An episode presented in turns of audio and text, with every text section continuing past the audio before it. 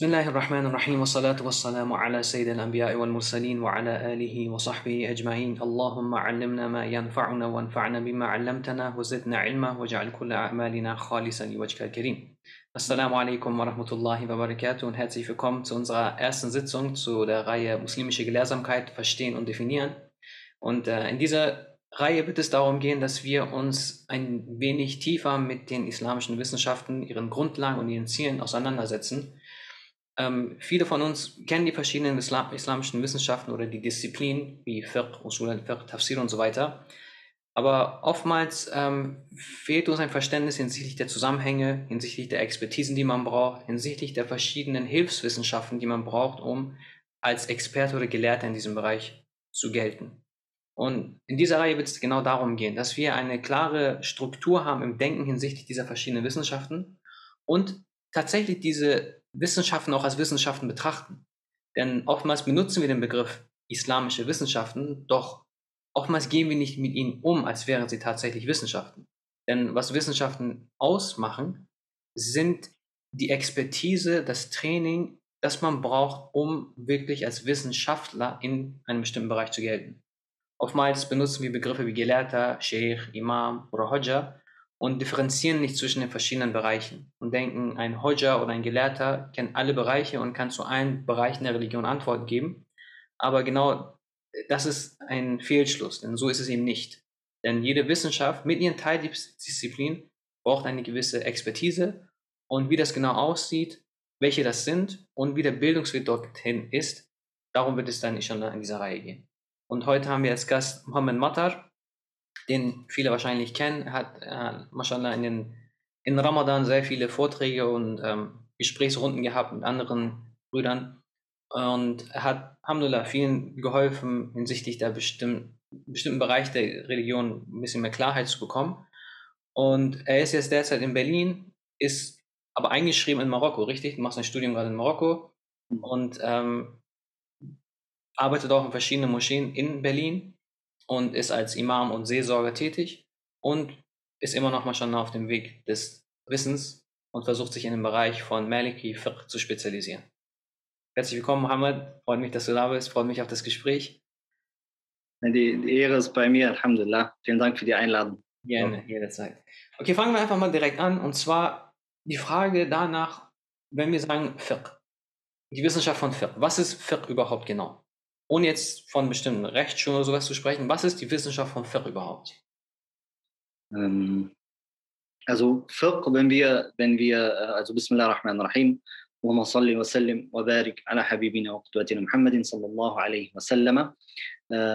Das ist eine sehr wichtige Frage, weil erst einmal der Bereich des Fiqh ähm, aus einem unserer Säulen des Dien, unserer Religion und des Weges, den wir gehen, abgeleitet wird. Ähm,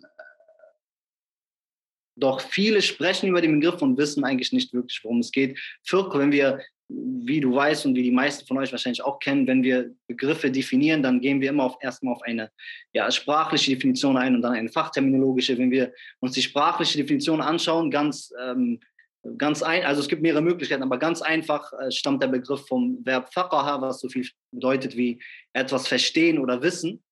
Und äh, demnach ist Fiqh dann sprachlich äh, einmal eine Form von Wissen, aber auch Verstehen dieses Wissens. Und wenn wir äh, fachterminologisch über Fiqh sprechen, also so wie ihn die muslimischen Gelehrten verwenden, dann gibt es natürlich auch je nach Rechtsschule unterschiedliche äh, Definitionen.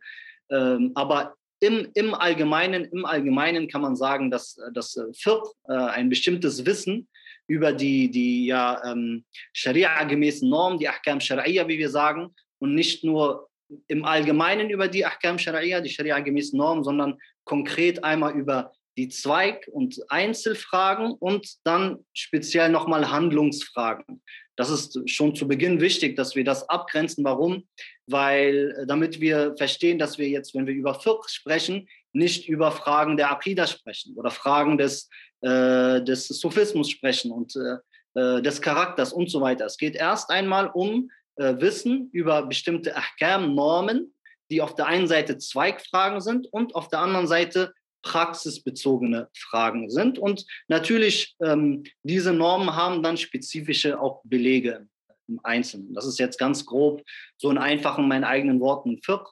Wie gesagt, je nach Rechtsschule kann das äh, auch nochmal anders äh, aussehen und eine andere Nuance bekommen. Äh, na, wallahu Ja, und ich glaube, hier ist auch wichtig, dass man schon zeigt, wenn wir von einer, von Stufen der islamischen Wissenschaften sprechen, an welcher Stelle sich Fiqh befindet. Also du hast schon angesprochen, dass wenn man von Fiqh spricht, spricht man nicht von Aqidah und nicht von Tasawwuf. Und beispielsweise Imam al-Ghazali in Al-Mustasfa, was ein Usul al-Fiqh-Werk ist, also Usul al-Fiqh, er sagt das zum Beispiel, wenn er, die, wenn er, er spricht vom Stufenbau der Wissenschaften. Und wenn wir von Fiqh sprechen, dann ist Fiqh nach Aqidah. Also man ordnet, wenn man sagt, okay, wie fängt man mit, an, sich mit der Religion auseinanderzusetzen, dann beginnt man erstmal mit Aqidah. Weil Aqidah ist erstmal die Grundlage aller anderen Wissenschaften. Insofern ist das, man erstmal belegt, dass Allah existiert und der Prophet dann wahrhaftig ist. Wenn man das gemacht hat, kann man erst im nächsten Schritt dann sagen, okay, wir können von dem Koran und von der Sunna Rechtsurteile ableiten, die uns sagen, was Allah von den Menschen will. Und das ist ja im Grunde, was Fiqh ist. Also Fiqh ist, wie du schon gesagt hast, wenn, wenn äh, Mohammed sagt Ahkam, meint damit die Rechtsurteile und die Praxis, praxisbezogenen Dinge, die wir jetzt auf die Religion beziehen. Jetzt haben wir schon den Begriff wieder Usul al-Fiqh eingeführt und wie unterscheiden wir jetzt Usul al-Fiqh von Fiqh? Ähm, das ist, das ist auch eine sehr, sehr wichtige Unterscheidung. Also wir können wir können uns ich sage, ich versuche das mal auch jetzt in, in, meinen eigenen Worten zu machen. Ist vielleicht einfacher, als wenn ich jetzt so rein technisch Definitionen äh, anführe, äh, damit wir, es geht ja darum, dass wir das auch so im Gespräch herausarbeiten und gemeinsam verstehen und dass die Zuhörer auch das Ganze nachvollziehen können. Also wenn wir müssen das so vorstellen, dass äh, wenn wir über Fiqh sprechen, dann sprechen wir über das Praktische, sprechen wir über konkrete Handlungen, die beurteilt werden. Und natürlich diese Urteile, also je nachdem wie eine Handlung beurteilt wird, äh, das hat bestimmte Belege oder eine Herleitung, eine Beweisführung, wie man das auch äh, nennen mag. Und Usul al-Fiqh gibt mir den ja theoretischen Unterbau dafür. Also eine, eine der einfachen Abgrenzungen ist, wenn wir sagen, okay, Usul al-Fiqh ist die Theorie und Fiqh ist dann die praktische äh, Umsetzung dieser Theorie. Weil ein, ein Usuli zum Beispiel, ein Usul al-Fiqh-Gelehrter in einem Usul al-Fiqh-Werk, äh, setzt sich nicht mit äh, konkreten Fragen auseinander.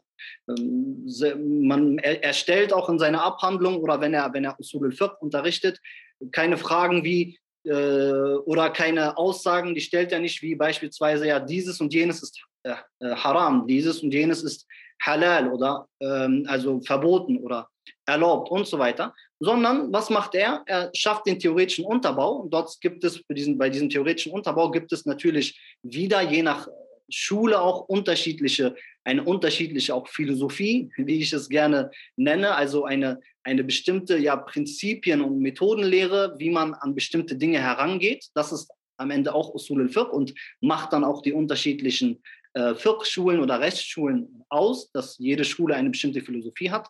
Und was, was der Usul-Gelehrte macht, ist, dass er, dass er erstmal ganz theoretisch äh, festlegt oder diskutiert und zu bestimmten Schlüssen kommt, zu Fragen wie, ähm, was ist ein Beweis? Oder noch vorher, was, äh, auf welche Quellen können wir uns stützen? Ähm, was ist ein Beweis? Ähm, wie funktioniert ein Beweis? Äh, wie, werden, wie werden sprachlich auf Ebene der Sprache und Ebene der Logik äh, Texte aus dem Koran und der Sunna verstanden?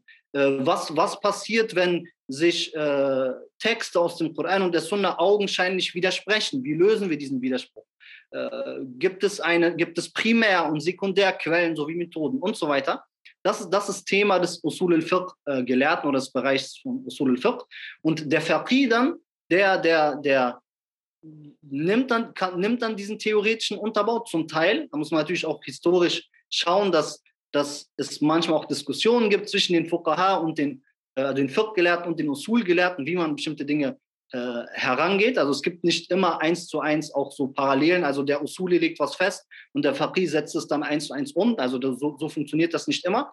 Aber im Großen und Ganzen legt der Usuli den theoretischen Unterbau und der Faqih setzt das dann praktisch um. So, das ganz, ganz grob, also wenn ich das so sagen kann. Könntest du zum Beispiel ein Beispiel nennen? So, was ist, nehmen wir mal einen, einen Fall, nehmen wir ein Urteil, hm. Und sagen, das ist so setzt sich, mit dieser einen Sache setzt sich der Faqih auseinander und aus dieser anderen Perspektive der Usuli. Kannst du, fällt dir ein Beispiel ein? Ähm, ähm, ja, zum Beispiel, wenn, wenn ähm, also der, der beispielsweise ein Malikitscher Usuli sagt zum Beispiel, äh, grundsätzlich die Handlung, die Handlung des Propheten, ein, ein Fi'l des Propheten, deutet grundsätzlich auf äh, eine Verpflichtung hin. Also der Prophet sallallahu macht etwas als Prophet sozusagen äh, im Bereich der Ibadah, der Gottesdienste und der Anbetung. Und grundsätzlich, also sage jetzt beispielsweise der Malikici Usuli, grundsätzlich die Handlung des Propheten weist auf eine Verpflichtung hin. So. Äh, er sagt dann, es sei denn, es sei denn, äh, es kommt ein anderer Beleg hinzu, der mir sagt, dass diese Handlung keine Verpflichtung ist. So, und dann ganz praktisch, also das ist die Theorie, ganz praktisch sagt dann der Faqih, okay, der Prophet sallallahu hat beispielsweise, wenn wir ihn beobachten, wie er, oder nicht wir, also wenn die Sahaba ihn beobachtet haben und sie haben es uns natürlich überliefert, sie haben den Propheten beobachtet, wie er bei der rituellen Gebetswaschung ähm, über den gesamten Kopf gestrichen hat und wieder zurückgekommen ist. Äh, na, also so, so wird es überliefert in einigen Überlieferungen und dann, okay, was machen wir jetzt mit dieser Überlieferung? Grundsätzlich, und das hat der Prophet sallallahu eigentlich, wie gesagt, da kann man sich dann streiten, die Malkiten sagen, würden sagen, das hat er nie unterlassen. Er hat das immer so gemacht. Das heißt, grundsätzlich müsste das auf eine Verpflichtung hinweisen, dass ich, äh, dass ich über den Kopf streichen muss einmal und auch wieder zurück die Verpflichtung äh, vorhanden ist. Dann kommt aber dann der Malikitische Faqih und sagt, aber, okay, wir haben im Koran äh, den Vers zum Wudu. Dort werden bestimmte Dinge aufgelistet. Das Zurück, das Zurückstreichen wird dort nicht aufgezählt. Es wird allgemein Streichen genannt. Dann sagt der Malikitsche Faqih, okay, grundsätzlich haben wir eine Handlung des Propheten, die er immer so vollzogen hat. Wenn ich aber jetzt noch zusätzlich einen Koran-Vers hinzunehme, beispielsweise den, den Vers äh, 5, äh, den Vers 6 in Surat Ma'idah, dort spricht Allah Ta'ala allgemein über das Streichen des gesamten Kopfes. Dort haben wir nicht zurückführende Hand oder ähnliches. Dann sagt der äh, Malikitsche Faqih, okay, das ist das Einmalstreichen ist eine Pflicht. Das wird auch durch die Eier bestätigt. Das zweite Mal streichen oder zurückstreichen ist eine Sunna. Das ist keine Pflicht. So, das das wäre jetzt so ein, so ein einfaches äh, Beispiel. Man könnte das weiter ausführen so. Ja, ist ein schönes Beispiel, weil ah. dann kommt der Hanafit und sagt, du musst gar nicht streichen, weil die Eier sagt, du sollst be, also ja. mit der Hand. So, und dann heißt es, okay, was, was ist das Mittel, womit der Kopf bestrichen wird? Also dieses Mittel ist die Hand. Und die Hand ist in der Regel ungefähr ein Viertel vom Kopf. Das heißt, das Benetzen, man nennt es im Deutschen, sagt man das Benetzen, äh, Mas ist ein Viertel vom Kopf. So. Und da sieht man halt, da, da ist schon der Unterschied zwischen, da sieht man schon, wie die Gelehrten unterschiedlich mit den Texten und mit der, vor allem, und das ist der Kern jetzt, der der Sprache umgehen. Mhm. Wie, wie verwendet man, wie, welche Bedeutung von der Sprache, die im Koran vorkommt, verwenden wir jetzt? Die einen sagen, okay, dieses Bär jetzt zum Beispiel in der Ayah deutet auf das hin. Und die anderen sagen, nein, das deutet auf dieses andere hin. Und beide haben jetzt ihre Belege. Was wichtig ist, ist für uns, denke ich, ist zu realisieren, dass es ist nicht willkürlich. Also man kann nicht jetzt einfach irgendwie eine Übersetzung nehmen und dann irgendwas der Übersetzung irgendwas nehmen, sondern man sieht, der hängen zusammen Sprache, Überlieferungen, Verständnis vom Koran. Und vor allem, es ist ja nicht nur Überlieferung, sondern alles. Also das, den gesamten Korpus muss man hier kennen, um zu wissen, okay, welches von denen ziehe ich heran. Und es ist nur die Grundbausteine. Und die Frage ist jetzt, okay, wie setzt sich das Ganze jetzt zusammen? Das ist halt die Frage. Und hier sieht man schon, wenn man sie bei so einem einfachen Beispiel, was jetzt Mohammed genannt hat, also ein schönes Beispiel ist, wie viele Gedanken dahinter stecken. Und dass man sieht, diese Dinge sind nicht einfach so. Und die Gelehrten haben nicht irgendwie, wie viele heutzutage behaupten, so, ja, die Rechtsschulen beispielsweise gehen gegen, die, gegen den Koran oder sowas. Man sieht, da stecken viele Gedanken dahinter und viele Ausführungen und viele Belege, die sie dann heranführen und versuchen, dann zusammenzubringen. Sehr, wenn du erlaubst, sehr, sehr wichtiger Punkt, den du gesagt hast. Also wir sehen wirklich an nur mir ist mir gerade auch selbst aufgefallen. Das ist wirklich dieses Beispiel, ist mir auch spontan in den Sinn gekommen. Aber alleine so eine einfache Frage, würde man glauben, eine einfache Frage, Frage der, der rituellen Gebetswaschung. Ich meine, wo du muss theoretisch jeder Muslim machen, der beten möchte. Über den Kopf streichen ist jetzt keine große oder vom Anschein her keine komplizierte Frage vom Vertragsrecht und so weiter. Doch allein in diesem Beispiel, wie du gesagt hast, sehen wir, dass, dass wir haben, ein, wir haben äh, ein oder mehrere Überlieferungen, wir haben einen Koranvers, wir haben Sprache, wir haben äh, Logik, also auch Prinzipien, die Art und Weise, wie wir an die Texte herangehen und miteinander verknüpfen und so weiter. Das heißt, ähm, ich meine, wenn ich würde schon, ich will nicht vorgreifen, aber das, das kann nicht jeder leisten einfach. Das, ist, das, das wäre unlogisch, dass wir sagen, dass genau das muss jeder, muss jeder leisten, wie es manchmal auch propagiert wird, dass jeder einfach selbst äh, direkt in die Quellen schaut und gleichzeitig dann, also das Problem ist nicht in die Quellen zu schauen, sondern das Problem ist zu sagen, jeder soll in die Quellen schauen und äh, Normen ableiten nach Gutdünken. Ja, und das ist auch ein wichtiger Punkt, den du es nennst. Da können wir auch eigentlich schon zum eigentlichen Thema kommen, und zwar die Frage nach Hierarchie der Gelehrten. Weil wir haben den Titel bewusst Hierarchie der Gelehrten genannt, um zu schauen, okay, wir sehen, dass innerhalb der Gelehrsamkeit auch verschiedene Stufen da sind. Genau genommen ist das eine Frage, die nicht unbedingt mit Fiqh zusammenhängt, sondern eher ist eine Usul-Diskussion, weil in Usul al-Fiqh diskutiert man, wer ist Mujtahid Mutlaq, wer ist da Mujtahid in Methab. Die Begriffe werden wir gleich inshallah erklären. Das ist eigentlich eine Usul al-Fiqh-Diskussion und das wird nicht in Fiqh dis diskutiert. Warum? Aus dem einfachen Grunde, weil die Fragestellung nach, wer darf Ijtihad machen, wer nicht, hat nichts mit der Praxis zu tun, insofern, dass man eine Ibadah ausführt. Also es geht nicht darum, im Koran steht jetzt nicht, okay, Person X darf jetzt oder obwohl es steht jetzt genau da, aber das ist die Fragestellung, mit der sich der Usuli auseinandersetzt. Und das ist keine Frage von Fiqh, weil Fiqh ist immer genau die Praxis hinsichtlich der Ibadah, also der, wie man im Deutschen aufnennt, gottesdienstlichen Handlung. Und beim Usuli ist halt eher die theoretische Fragestellung, okay, wer hat was sind die Voraussetzungen überhaupt, um Ijtihad zu vollziehen? Und da kommen wir eben genau, wie gesagt, zu der Frage von Hierarchie der Gelehrten. So. Und du hast das schon angesprochen, du hast den Begriff Faqih verwendet. Kannst du uns da kurz einen Überblick geben, wenn wir von Hierarchie der Gelehrten sprechen, was meinen wir denn da genau? Was, was, wovon sprechen wir? Ähm, also, ähm, ich würde ich würd, ich würd, ich würd damit beginnen wollen, dass dass du hast es schon angedeutet, dass also dass die, die, dieses Thema, dass es Hierarchien gibt, äh, Expertisen, Fachexpertisen, bestimmte Kompetenzen und so, ist nicht nur ein muslimisches Thema und nicht nur ein Thema von Fiqh. Also ich weiß mit meinen wenigen Grundlagen, die ich in der Erziehungs-, aus den Erziehungswissenschaften äh, gelernt habe, dass allein schon in der Erziehungswissenschaften wird auch unterschieden zwischen Experten und Laien beispielsweise. Manchmal, manchmal wird das so verkauft, als seien Muslime die, die einen Autoritätsglauben hätten oder die, die anderen verbieten möchten zu denken und so weiter. Ähm, doch allein vom logischen Menschenverstand, wenn wir logisch daran gehen und wenn wir uns auch andere unterschiedliche Bereiche und Wissenschaften anschauen, dann ist das etwas wirklich rein Grundsätzliches und Logisches, dass es Experten gibt und Nicht-Experten. So, das ist erstmal, müssen wir erstmal festhalten. Das ist nichts irgendwie, was mit Fanatismus zu tun hat, was mit äh, dem Ausschalten des Verstandes zu tun hat und so weiter, wie es manchmal auch äh, Muslimen äh, vorgeworfen wird oder gerade auch Muslimen, die sich natürlich an eine bestimmte Tradition halten möchten. Ähm, und wenn wir jetzt konkret über Fiqh sprechen, also oder vielleicht noch einen Schritt vorher, natürlich kann dann die Expertise von Bereich zu Bereich, auch in den islamischen Wissenschaften, anders aussehen. Also es gibt, es gibt, es gibt, ähm, es gibt sozusagen ja, Zweigbereiche oder Bereiche, die, die, die dienen als Mittel für Hauptbereiche. So, und äh, Zweigbereiche wären äh, die Hadith-Wissenschaften, die Koran-Wissenschaften, Qira'at, äh, Rezitationsarten, äh, Sprache, Logik und so weiter.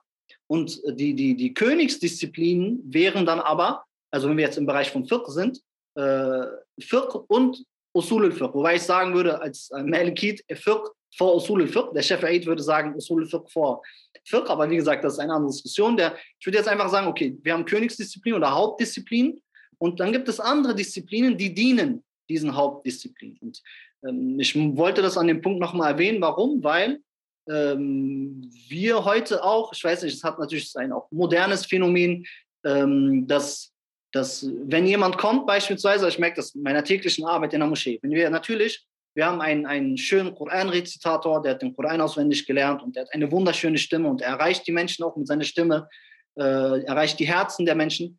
Das ist natürlich erstmal zwischen ihm und Allah Ta'ala und auch dem Respekt, den wir ihm gegenüber ja, erbringen müssen, äh, auf jeden Fall sehr wichtig. Also es ist zwischen ihm und Allah, also wir hoffen natürlich, dass es eine gewaltige Stellung, zu den Leuten des Korans zu gehören, also den Koran auswendig zu können, zu lehren, zu rezitieren und so weiter. Doch wenn wir rein auf praktischer Ebene schauen, dann heißt es nicht, dass der, der nur weil er schön den Koran rezitieren kann und auch die Menschen im Gebet leitet, heißt es nicht, dass er ein Faqih ist oder ein äh, Aqidah-Gelehrter oder ein Hadith-Gelehrter und so weiter. Und das Problem ist heute, wir, wir sehen, wir haben beispielsweise einen schönen Koran-Rezitator, Natürlich, alleine schon durch den Koran hat er eine besondere Stellung, auch unter den Muslimen. Äh, doch wenn wir dann die Realität kommen, dann leider, das ist die Realität, dann hören wir lieber einem schönen Koran-Rezitator zu, auch wenn er über Fiqh spricht, spricht anstatt wir einem wirklichen Faqih zuhören. Oder, oder wir haben einen Hadith-Gelehrten. MashaAllah, er überliefert die Sunna. Das ist, wie gesagt, versteht mich nicht falsch, ich möchte das nicht kleinreden. Mir geht es wirklich um um, um, um, äh, ja, um, um, die, um den Umgang in der Realität mit diesen Dingen, der praktische Umgang. Das, ich kann einen Muhaddith haben, einen Hadith-Gelehrten, der kann, der kann auch ganz Bukhari, Muslim und die Kutub, die sechs kanonischen Werke auswendig können. Das heißt noch lange nicht, das heißt noch lange nicht, dass ein Faqih ist oder dass er ein Usul-Gelehrter ist. Äh, schon gar nicht heißt es, dass er jemand ist, der Fatwa, eine Fatwa, ein Rechtsurteil fällen kann in einem bestimmten äh, in einer bestimmten Situation, die, die eintritt, beispielsweise. Also das, das wollte ich ganz kurz so als Grundsätzliches sagen. Und dann, wenn wir, wenn wir zum Fiqh kommen und uns dort ähm, ja die Stufen anschauen, also erst einmal, erst einmal ähm, gibt es sowieso eine Diskussion zwischen den Fuqaha, äh, ob jemand Faqih ist, allein oder ob jemand Faqih wird, alleine dadurch, dass er die Einzelbestimmungen auswendig kennt. Also beispielsweise als Malikit lerne ich Mukhtasar Khalil auswendig, das Kompendium von äh, Khalil ibn Ishaq, ein wichtiger Malikitischer Gelehrter. Äh, wenn ich das auswendig kann und lehren kann, bin ich dann Faqih. Oder muss ich die Belege noch kennen und die Herleitungen und so weiter. Also da, da, alleine da gibt es schon eine Diskussion, wann jemand als Faqih gilt oder nicht. Und ähm, dann, wenn wir okay, sagen wir mal, so jemand ist auch Faqih, dann, dann kommen wir zu dem Thema, es gibt Stufen innerhalb des Faqih-Seins sozusagen. Also wir haben, wir haben auf jeden Fall Fuqaha, äh, Fiqh-Gelehrte, die, die haben die Fähigkeit und hatten auch die Fähigkeit in der Geschichte, ähm, die Ahkam, die Normen oder die Rechtsurteile zu formulieren. Also man sagt, es, ähm, äh, Sina'at also dass sie, dass sie diese einzelnen Fragen und Normen und Bestimmungen formulieren. Was, was heißt das formulieren? Ich gebe mal auch ein einfaches Beispiel, damit, an dem wir auch wieder verstehen, dass nicht jeder von uns das äh, machen kann, aus rein logischen Gründen. Ähm, beispielsweise, genau, beispielsweise äh, Imam, Imam Malik wurde gefragt, äh, an, Imam Malik wurde gefragt von einem seiner Schüler, ähm, wenn jemand, wenn jemand beim Wudu, also sind wir wieder beim selben Beispiel, subhanallah, wenn jemand beim Wudu nicht, nicht ähm, beim zurückstreicht oder ein zweites Mal streicht sozusagen, also er hat nur einmal gestrichen über den Kopf äh, und nicht zurückgestrichen hat. Wenn jemand jetzt so das Gebet verrichtet hat, muss er danach das Gebet, ähm, äh, muss er danach das Gebet wiederholen? Eine Frage, die, die, die ist uns überliefert, die hat jemand immer Malik gestellt. Und dann hat Imam Malik gesagt, nein, er muss das Gebet nicht wiederholen, äh, aber, ich überlege gerade, wie hat das gesagt, sinngemäß, aber ja, es ist mir lieb oder es wäre besser, Allah alam, so sinngemäß. Äh, es wäre besser. Das heißt, okay, das, wir haben jetzt eine Aussage von Imam Malik.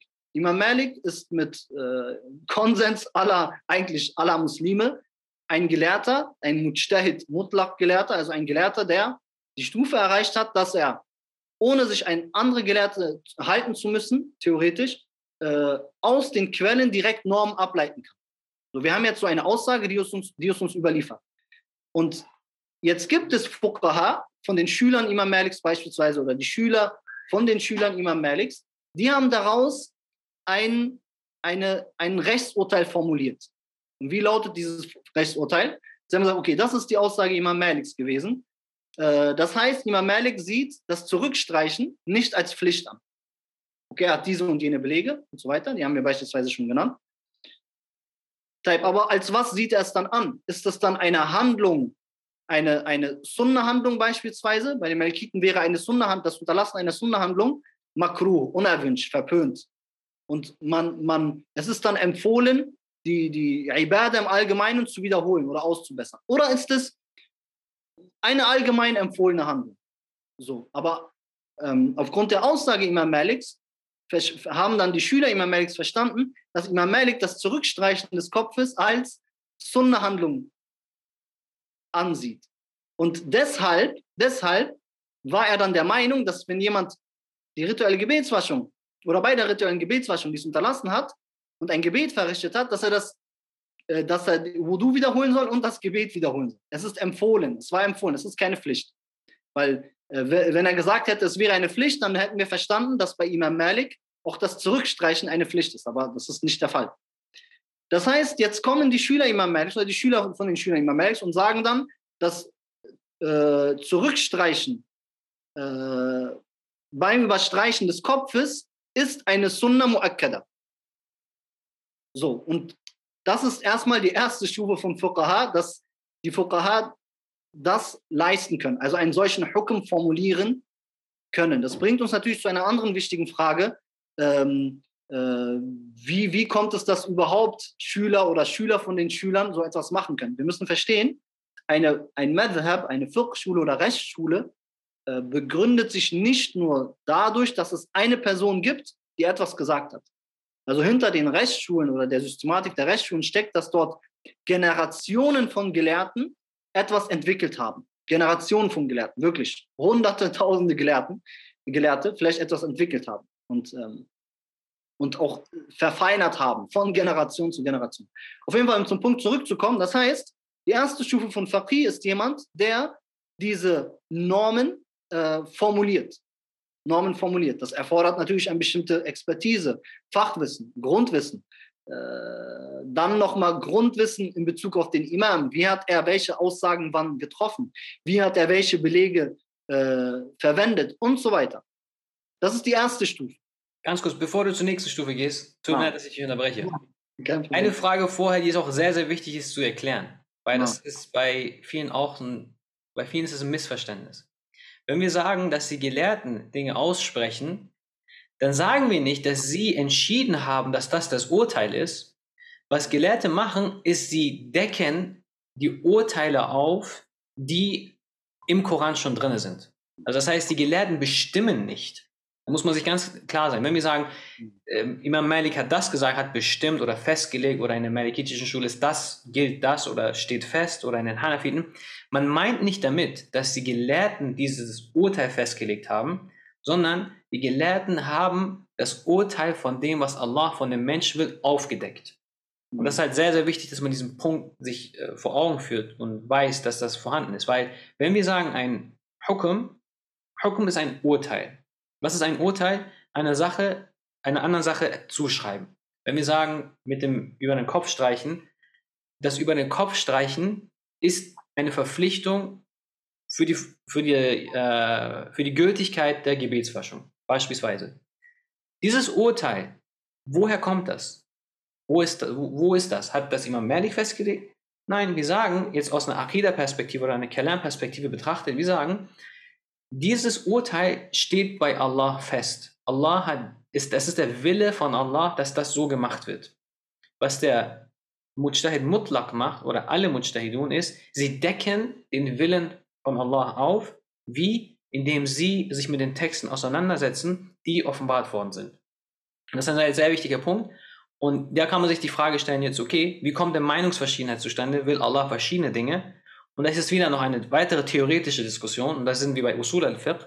Und da gibt es zwei verschiedene Meinungen. Die einen sagen, alle Meinungen sind richtig. Die anderen sagen, nein, nur eine Meinung ist richtig bei Allah. Und darauf geht auch halt die Hadith zurück, in der der Prophet das dann sagt, der, der ungefähre Bedeutung, also ich gebe das jetzt nicht genau wieder, aber die Bedeutung ist, wenn ein Mujtahid sich bemüht, um ein Rechtsurteil zu finden und er das trifft, wenn er das Richtige trifft, dann bekommt er zwei Belohnungen.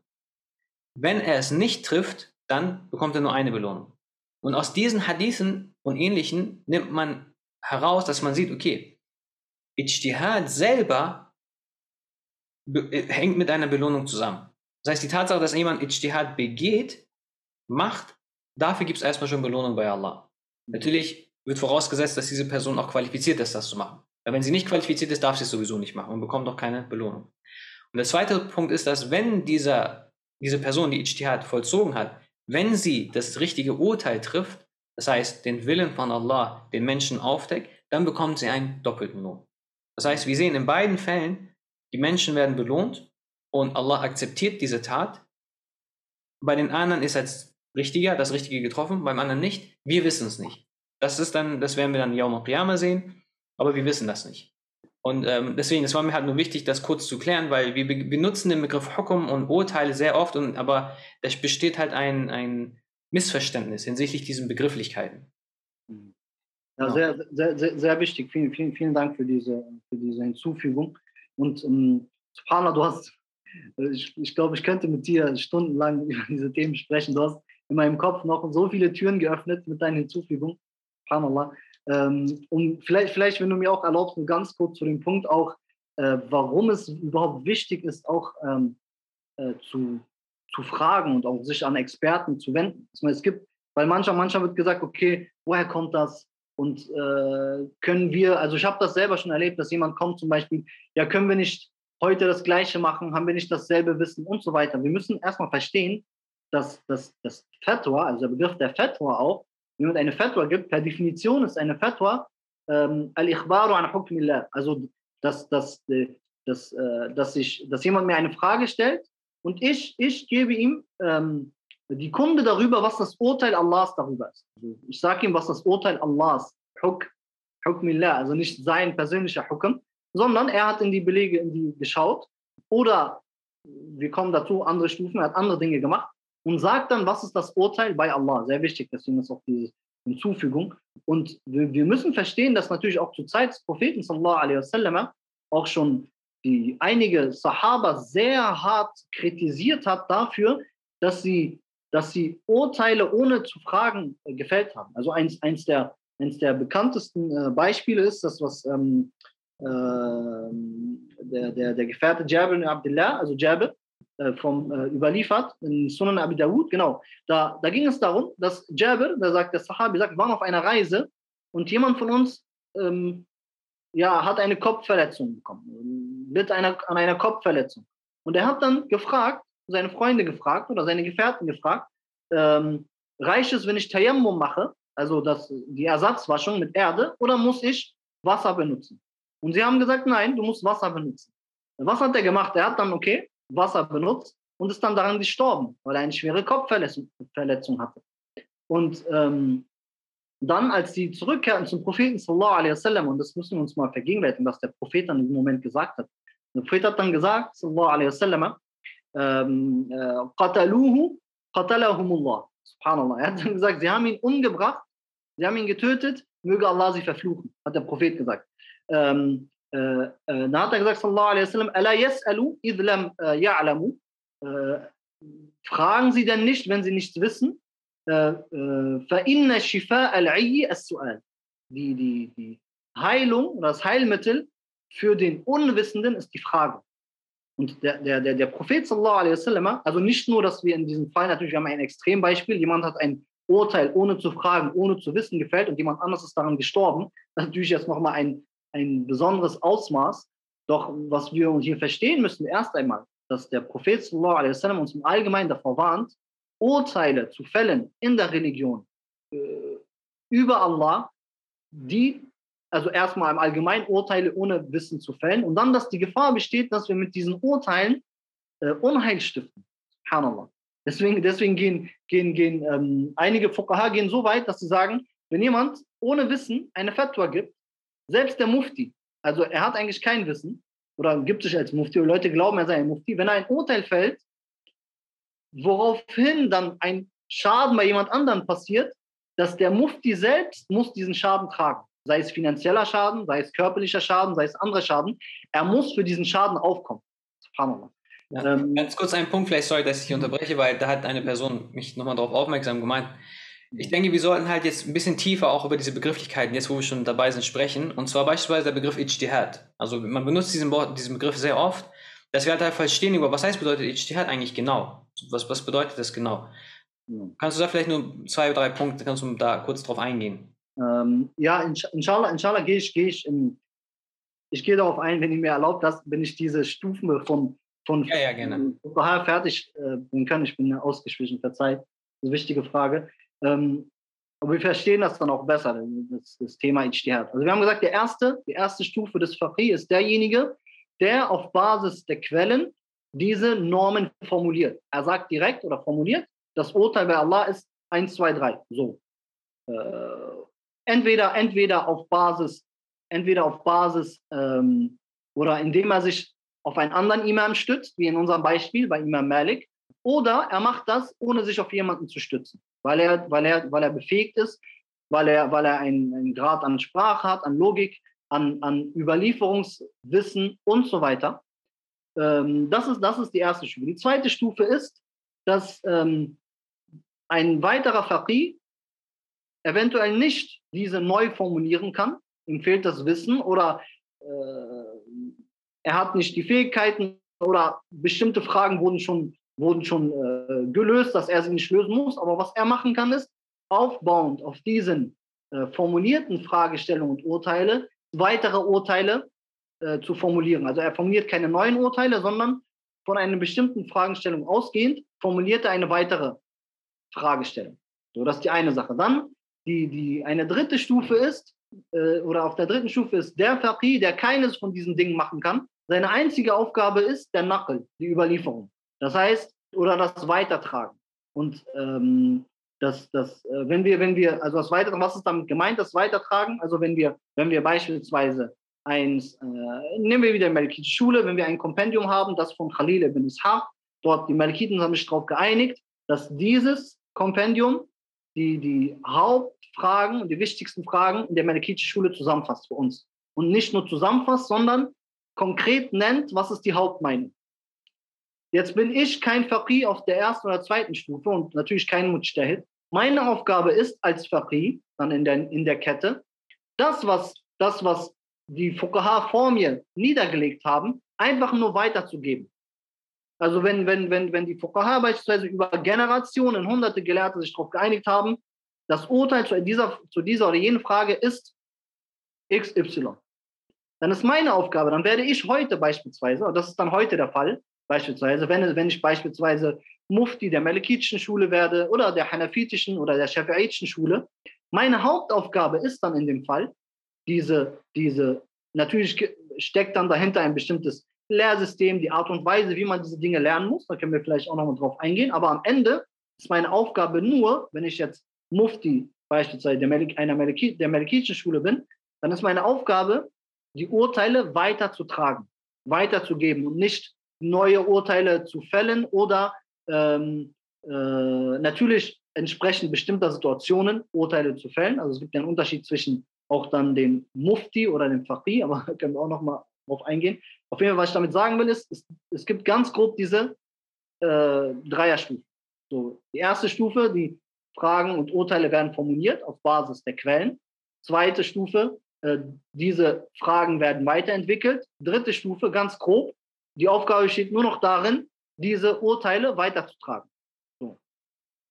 Und die Frage ist, wo bewegt sich der Mujtahid jetzt, der der Ijtihad betreibt? Ijtihad heißt ja, ist ja eine Form von Ur Selbsturteilsfindung. Also jemand, jemand, ähm, jemand bringt eine gewisse Anstrengung auf äh, im, im, in der Recherche, in der Forschung, äh, im Schauen in die Belege, im Abwägen der Belege, mit all den Dingen, die man damit beherrschen muss. Weil wenn ich in die Belege allein schon schaue, in den Text von Koran und Sunnah, muss ich Sprache beherrschen. Wenn ich in die Texte der Fuqaha, der anderen Fiqh-Gelehrten schaue und diese vergleiche, dann muss ich auch eine gewisse Form von äh, Usul al-Fiqh beherrschen, eine gewisse Form von Logik. Warum? Weil sie ja diese Dinge auf eine bestimmte Art und Weise formuliert haben und so weiter. Und ähm, jemand, der Ijtihad betreibt, wie gesagt, es gibt dann auch Unterschiede, also zwischen Leuten, die Ijtihad betreiben. Ähm, Mujtahid Mutlaq ist dann jemand beispielsweise wie Imam Malik, Imam Shafi'i, Imam Abu Hanifa und so weiter.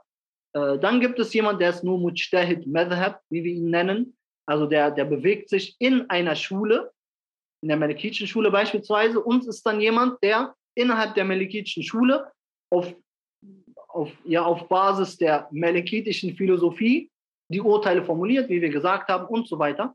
Und dann, es, gibt, es gibt noch weitere Unterkategorien und von diesen Unterkategorien, Unterkategorien und so weiter. Aber was, was, was wichtig ist, dass was dann in heute, das hört sich jetzt hart an für viele, aber das, was heute in den meisten Fällen geschieht, äh, ist dann einfach nur die, die Fragestellung, die Urteile, Urteile der Mujtahid-Gelehrten weiterzutragen, zu erläutern und auf bestimmte natürlich Situationen, die neu aufkommen, Fragen, die neu aufkommen, anzuwenden. Auf Basis einer bestimmten Philosophie, auf Basis einer bestimmten Schule und, und so weiter. Ähm, und dann natürlich gibt es einen Unterschied zwischen einem Fahri und einem Mufti. Nochmal, auch hier der Punkt, jetzt worauf ich hinaus wollte, auf, äh, anhand meiner Ausführungen. Es kann sein, und das, das, das verstehen viele auch nicht, das habe ich erlebt wirklich, auch in Gesprächen, dass nicht jeder Mufti ist Mujtahid. Das ist sehr wichtig. Ich würde sagen, die meisten Muftis sind keine, sind keine, sind keine Leute, die selbst Ijtihad äh, betreiben, selbst in die Quellen schauen, sondern was ist seine Aufgabe? Er ist trainiert für eine bestimmte Schule. Also wenn ich beispielsweise Mufti werden möchte in einer bestimmten Schule, dann muss ich an, mir anschauen, okay, was sieht die Schule an Plan vor? Was muss ich lernen? Was muss ich beherrschen und so weiter? Das kann auch immer von Schule zu Schule unterschiedlich sein um dann Mufti zu werden in der Schule oder um auch Qadi zu werden in der Schule. Da gibt es ja nochmal einen Unterschied zwischen einem Mufti, jemand, der ein Urteil fällt, sozusagen, oder zu einem Urteil gelangt oder ein Urteil weiter äh, trägt, und jemandem, der ganz konkret in einem bestimmten, äh, auch ja, äh, exekutiven Rahmen oder auch vielleicht staatlichen Rahmen und so weiter ein Urteil fällt. Das ist ein Unterschied. Wenn, wenn ein Richter ein Urteil fällt vor Gericht, dann ist das für mich bindend. Dann, dann überprüft auch das Gericht oder die Organe, die für die Überprüfung zuständig sind, ob ich das umsetze oder nicht. Im schlimmsten Fall werde ich verfolgt. So, deshalb gibt es ja auch Strafverfolgung und so weiter. Gibt ja in äh, allen Gesellschaften, allen Rechtsphilosophien.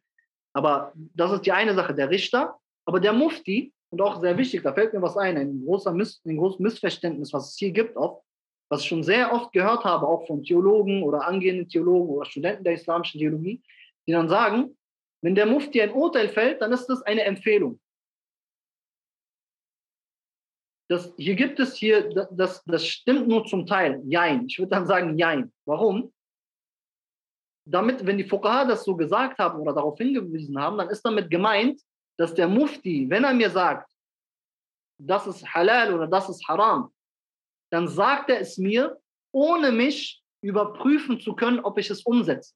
Das ist damit gemeint. Das heißt nicht, dass wenn der Mufti mir sagt, äh, das ist für mich haram, dass ich entscheiden kann, ähm, es ist eine Empfehlung, mal schauen, ob ich es tue oder nicht. So, das ist nicht damit gemeint, aber das habe ich leider sehr, sehr oft gehört, auch von Theologen oder selbsternannten Theologen, die dann sagen, ja, eine Fatwa ist ja nur eine Empfehlung. So, wie gesagt, das stimmt nur zum Teil. Damit ist gemeint, Vielleicht kannst du es an einem ganz konkreten Beispiel festmachen. Ich denke, das ist ganz gut, an dem ja. Punkt den Unterschied zwischen einem Mufti und einem Qadi zu zeigen. Nehmen ja. wir beispielsweise, vielleicht kannst du ein Beispiel, vielleicht fällt dir ein Beispiel ein aus dem Eherecht beispielsweise. Ja. Zum Beispiel ein Streit zwischen zwei Ehepartnern und dann, was macht der Mufti und was macht der Qadi und wie ist der Unterschied zwischen dem Urteil, wenn sie fällen?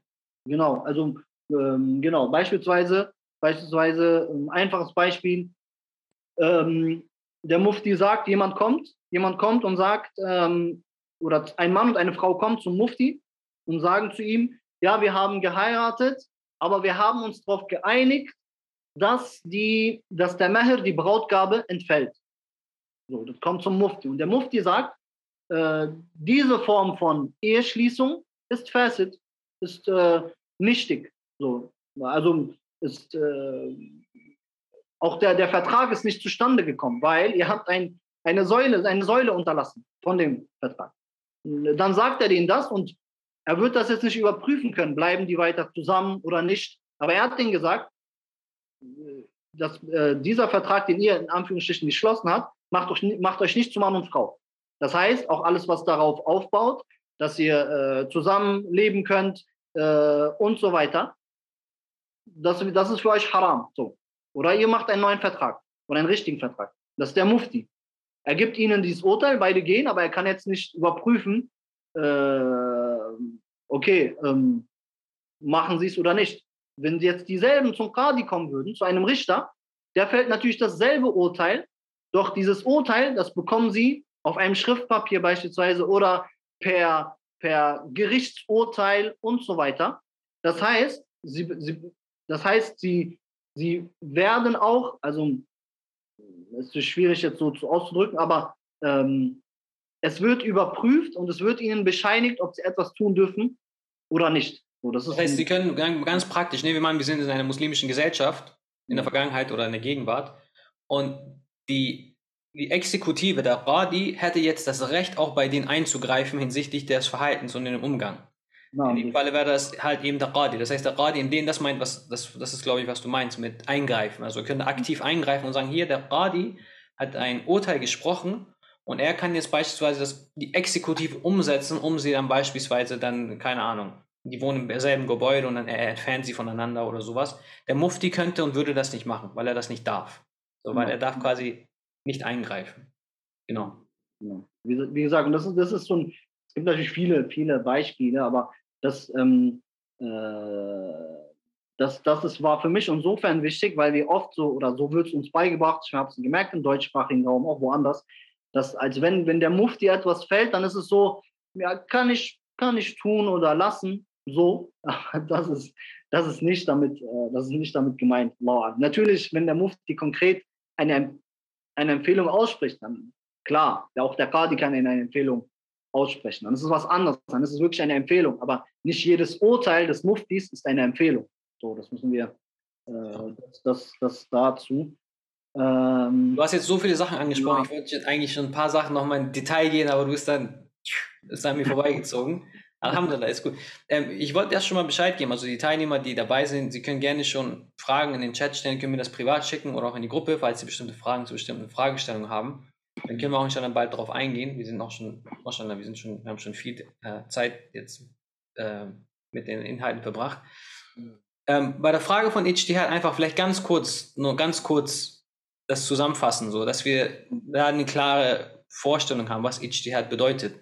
Ist, dass wir sagen, beispielsweise in den Usul al-Fiqh-Werken steht, was sind die Voraussetzungen für einen Mujtahid? Welche Voraussetzungen muss diese Person erfüllen? Um es vielleicht ganz, ganz äh, ähm, greifbar zu machen. Nehmen wir mal ein Beispiel. Man könnte sagen, der, nehmen wir das Beispiel von der Medizin. Ein Mujtahid Mutlaq wäre beispielsweise ein Expertenchirurg, der jede Art von Eingriffe an den menschlichen Körper vollziehen darf. Also er darf das. Er ist dazu befähigt, er hat die Fähigkeiten, er hat das Training, er hat das Know-how, er weiß, wie er die Mittel verwendet und darf diese Operation vollziehen. Das ist ein Mujtahid Mutlaq. Man könnte sogar weitergehen und sagen, ein Mujtahid Mutlaq ist noch mehr als das. Insofern ein Mujtahid Mutlaq ist eine Person, ist ein äh, Philosoph der Medizin. Insofern er kann sagen, er hat sein eigenes Bild von Medizin. Er entwickelt seine eigene Philosophie. Was ist der menschliche Körper? Was ist der, wie ist der menschliche Körper zusammengebaut? Wie hängen die Dinge miteinander zusammen? Also es geht noch über das, über die Praxis hinaus. Insofern, dass das eine Philosophie dahinter ist. Das macht der Mujtahid Mutlaq. Er, er artikuliert das Ganze.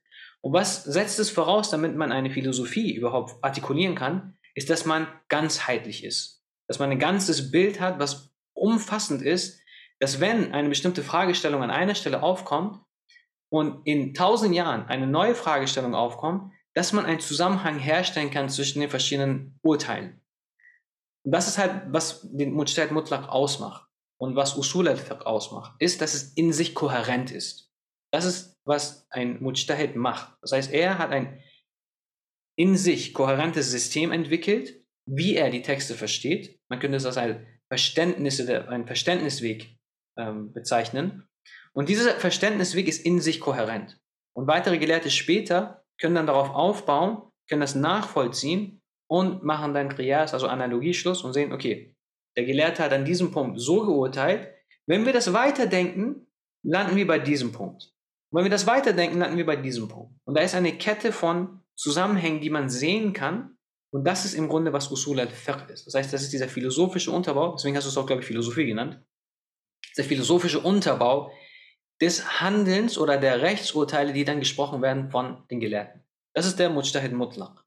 Und wenn wir jetzt bei einem Medizinbeispiel bleiben, sorry Mohammed, ich mache das gerade ein bisschen länger, damit ich mache das nur, damit es handgreifbarer ist für die Zuhörer, dass wenn wir sagen, okay, was passiert dann mit den anderen, die jetzt nicht Experten in der ähm, Experten darin sind, jetzt Operationen voll, zu vollziehen und sowas. Das sind diejenigen, die eine Stufe weiter unten sind. Die können bestimmte Dinge machen, aber sie haben noch nicht die Expertise, um eine eigene Philosophie der Medizin zu artikulieren oder sie haben nicht die Expertise, um in allen Bereichen die Eingriffe zu machen, sondern nur in bestimmten Bereichen. Und sie können innerhalb des Denkens von dem Expertenchirurg, sie haben es verstanden und können das für sich selber umsetzen. So. Und jetzt, wenn man überlegt, bleiben wir bei dem Beispiel. Nehmen wir mal an, eine Person liest einfach ein paar Medizinbücher und jemand wird krank. Würde von uns jemand auch nur auf, den, auf die Idee kommen, den Körper dieser Person anzuvertrauen und sagen, komm hier, mach mal die chirurgischen Eingriff bei mir. Kein Mensch würde das machen. Wir würden das nicht mal bei der kleinsten, beim Splitter in der Hand würden wir das wahrscheinlich nicht mal machen. So. Und deswegen, umso mehr sollten wir es auch bei der Religion nicht machen. Das heißt, gerade erst bei der Religion, weil dort sprechen wir nicht von, ich habe eine Verletzung im Diesseits und es könnte vielleicht schlimmer werden, sondern wir reden von Ewigkeit.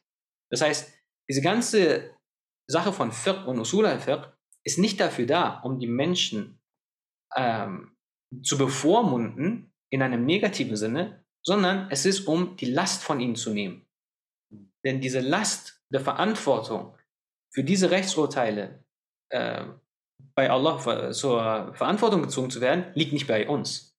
Wir sagen, ja Allah, da waren Gelehrte, sie haben gesagt, wir sollen das so machen, sie waren Experten, wir haben es vertraut und das heißt, sie werden zur Verantwortung gezogen, wenn etwas falsch sein sollte und nicht wir. Das heißt, die ganze Fiqh und Usul al-Fiqh baut darauf auf, auf die Idee, dass Menschen entlastet werden hinsichtlich der religiösen Praxis und den Dingen, wie sie ihre Religion leben und ihren Alltag leben. Das heißt, es ist eine Erleichterung, dass wenn wir sagen, wir glauben an Autorität, wenn wir sagen Autoritätsglaube, womit wir den Begriff Taklid meinen, es ist eine Erleichterung für die Menschen, wenn wir vom Bereich Fiqh sprechen.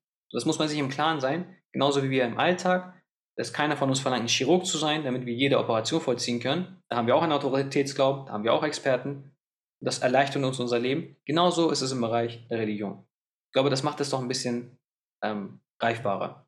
Ja, das ist ein sehr, sehr, sehr schönes Beispiel. Das ist, ja, das ist ja gerade das Paradoxe, dass wir, dass wir, ich sag mal, ich würde sagen, nahezu in jedem Bereich so vorgehen würden, dass wir sagen, es gibt Expertise und es gibt das Gegenteil davon oder etwas dazwischen, Kompromisse und so weiter. Aber wenn es um die Religion geht, dann, äh, dann machen wir genau das Gegenteil. das ist, ja das, das, ist der Punkt, das ist der Punkt, warum ich meinte, wir behandeln die islamischen Wissenschaften nicht mehr als Wissenschaften.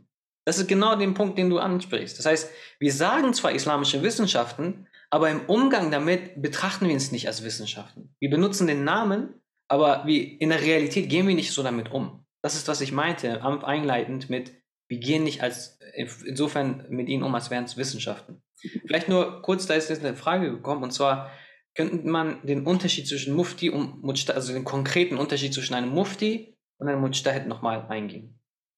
Also ähm, zwischen den beiden Dingen gibt es, wie sagen, äh, äh, Umum wa Khusus, würden die, würden die äh, Manatika sagen, die Logiker. Also es geht, es geht darum, dass sich all diese Dinge natürlich in bestimmten Punkten und, äh, überschneiden, also, aber gleichzeitig es auch Dinge gibt, die voneinander trennen. Also wenn ich, wenn ich, wenn ich, wenn ich, wenn ich sage Mufti, dann, dann meinen wir damit jemand, der, also ein Mufti ist jemand per Definition, ähm, äh, der, der, also man sagt Fatwa al-Ikhbaru hukm al-Ikhbaru an hukm fi waqi'atin mu'ayyana. Also dass wir sagen, äh, ein Mufti gibt ein Urteil oder berichtet uns von dem Urteil Allahs in einer bestimmten Fragestellung. Also jemand kommt, die Voraussetzung, dass jemand kommt, eine Frage stellt. Das ist auch eigentlich die ursprüngliche Bedeutung von Fatwa. Fatwa, die ursprüngliche Bedeutung von Fatwa ist ähm, das Stellen einer Frage. Aber da das Stellen einer Frage auch dann zu einer Antwort führt, wurde die Antwort Fatwa genannt. So. Nur zur Sprache. Auf jeden Fall. Ähm, was macht ein Mufti? Ein Mufti kann ja auch ein Mujtahid sein. Also auch ein Mufti kann ein Mujtahid sein oder kann kein Mujtahid sein. Das heißt, müssen wir erstmal voneinander getrennt betrachten. Ein Mufti ist jemand, äh, der auf eine bestimmte Form in einer bestimmten Schule, auf bestimmte Grundlagen ausgebildet wurde, um urteilen zu können. Das heißt, jemand kommt dann beispielsweise in unserem Fall, zwei Personen kommen und sagen, wir haben unsere Ehe geschlossen auf diese und jene Art und Weise. Äh, ist das gültig? Er sagt, ist gültig oder nicht gültig. So, weil er ein Experte ist, weil er das beurteilen kann. So. Äh, ein Mujtahid, das ist das, was, was der, was der Bruder Navid gut gesagt hat. Ein Mujtahid ist, kann natürlich, ein Mufti kann ein Mujtahid sein, aber wenn wir über Ijtihad sprechen, dann steckt da noch viel mehr dahinter, als nur eine Antwort für eine Frage zu liefern, sondern bei, bei, bei, bei einem Mujtahid sprechen wir über jemanden, der, der, der ja diese Fragestellung selbst bilden kann, der einen bestimmten äh, theoretischen, philosophischen äh, Unterbau hat, der, der, der Dinge auch selbst entwickeln kann und so weiter. Also es kann sein, dass, dass ein äh, Mujtahid Mufti ist oder auch nicht und umgekehrt. Also es gibt ähm, zwei Vielleicht unterschiedliche Bereiche nach. Genau. Hier sind noch ein, zwei andere Fragen dazukommen, die gehen, auf die gehen wir gleich ein. Und zwar ein, ein Punkt, der auch wichtig ist bei dem Begriff Ijtihad, dass man da, das sich immer vor Augen führt. Ijtihad kann einen sehr, sehr allgemein, also eine sehr allgemeine Bedeutung haben, insofern, als dass man es sich abmüht, um zu einem Ergebnis zu kommen. Das ist eine sehr breite Bedeutung davon.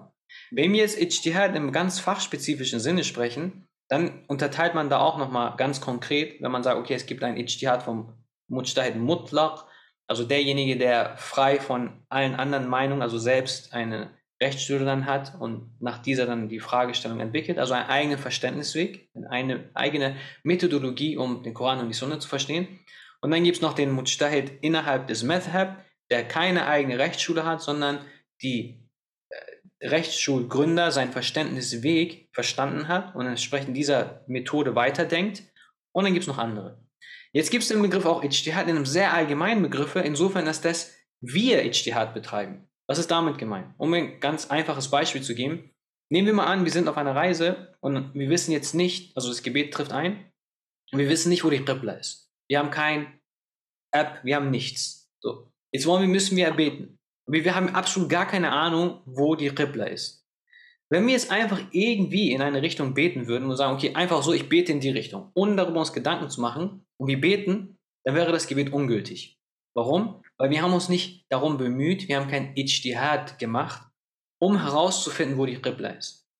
Wenn ich jetzt mich darum bemühe und sage, okay, ich gucke, ich schaue und bemühe mich darum, das Richtige zu finden, und ich bete trotzdem in dieselbe Richtung, dann ist mein Gebet gültig.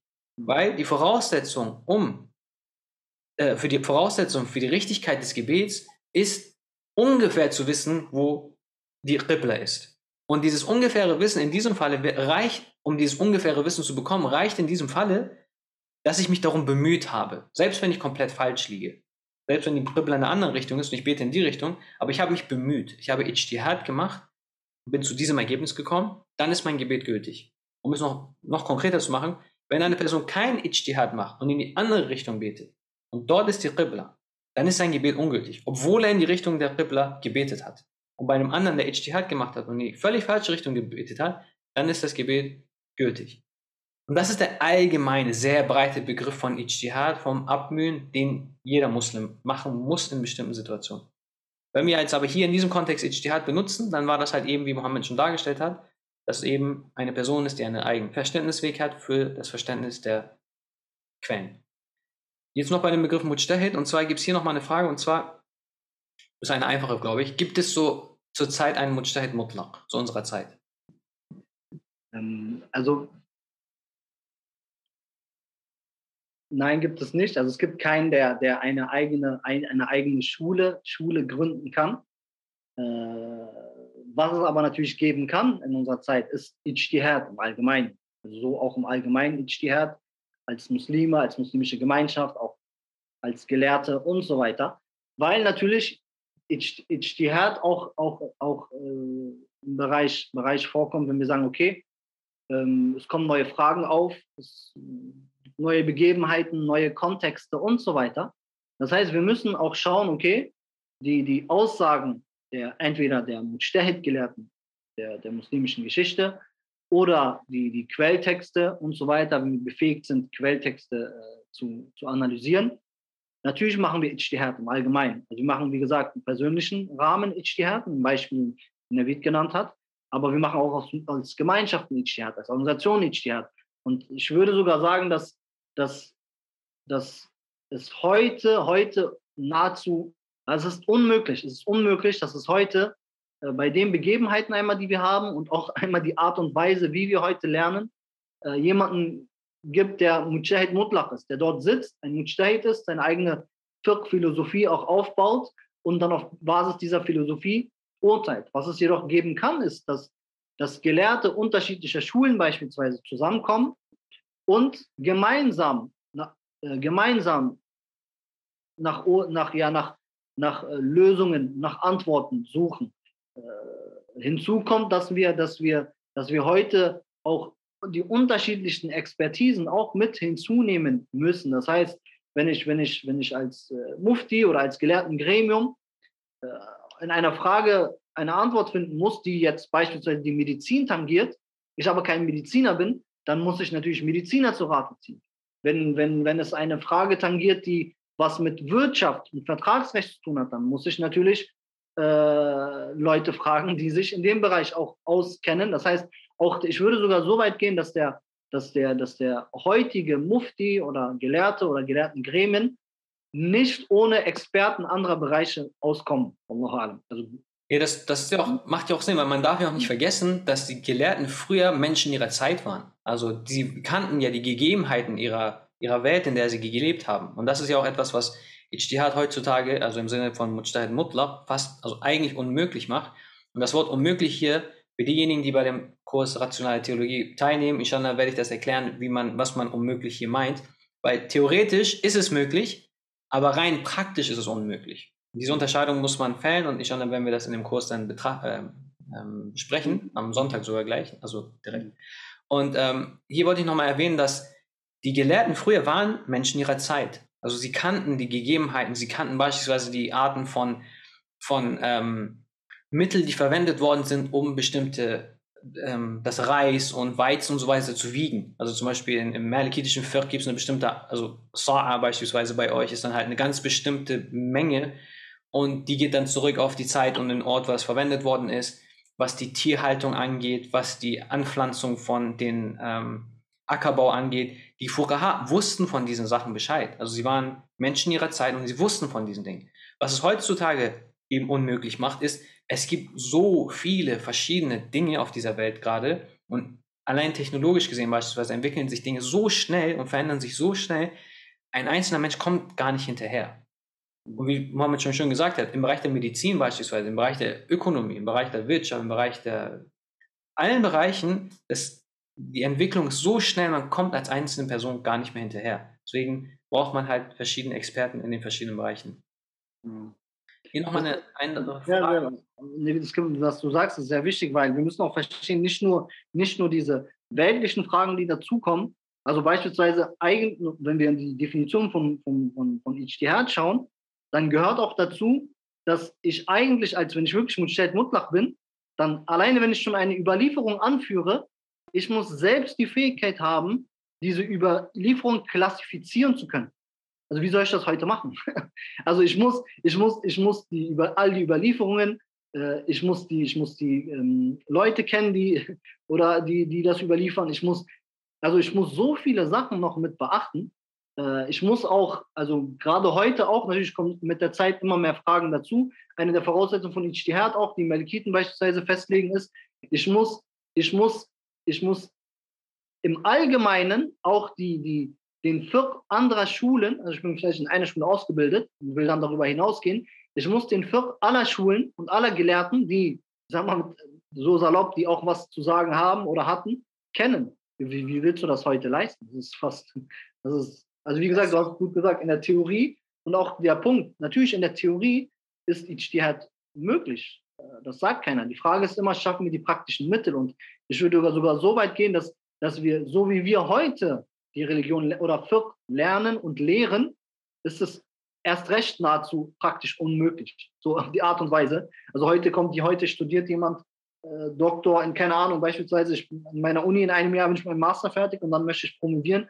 Und wenn ich jetzt einen Doktor in Usul al-Fiqh habe, dann machen die Leute mich zum Mufti. Das hat aber nichts damit zu tun. Also heute, heute kommt jemand als Doktor in Sharia, in Usul al-Fiqh und woanders und die Leute glauben, er wäre Mujtahid, Mufti, das, das sind zwei komplett unterschiedliche Dinge. Das ist sehr wichtig, dass wir das äh, Ja. Vielleicht eine letzte Frage und dann können wir dann inshallah mit dem Punkt abschließen, weil eine Frage hinsicht, also in dieser ganzen Reihe ist das Verhältnis zwischen dem klassischen Lernen und der modernen äh, Lehrstühle der Theologie an den Unis, egal ob in Deutschland oder in anderen Ländern, dass wir da nochmal die Verhältnisse ähm, klären, weil du hast es jetzt schon schön angesprochen. Vielleicht machst du das jetzt und dann schließen wir mit der letzten Frage dann, Ishana ab. Da ist noch eine Frage. Das ist, das ist natürlich eine auch gute Frage, oft gestellte Frage. Ähm, ich bin der Meinung, dass es äh, eine Frage der Absicht ist. Also man muss sich fragen, beispielsweise, wenn man Islamische Theologie studieren möchte an einer deutschen Uni beispielsweise oder einer anderen Uni äh, im modernen Rahmen, dann muss man sich fragen, was ist die Absicht?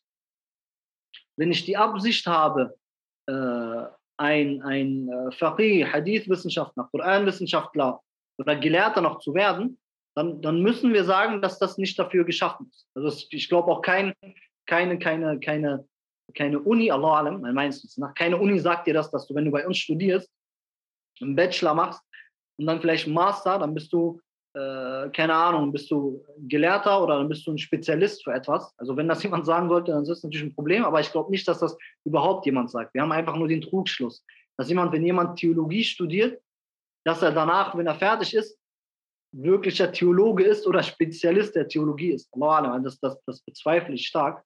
Deswegen ist die Frage immer, was ist die Absicht? Was ist wirklich die Absicht?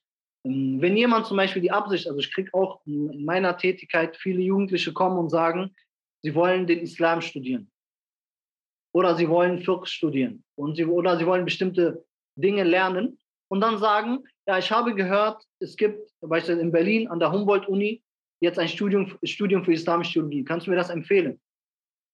Dann sage ich, wie gesagt, komm auf deine Absicht an, aber entsprechend der Absicht, die du mir gerade preisgegeben hast, sage ich dir, das ist der falsche Weg. Das ist definitiv nicht der Weg dafür.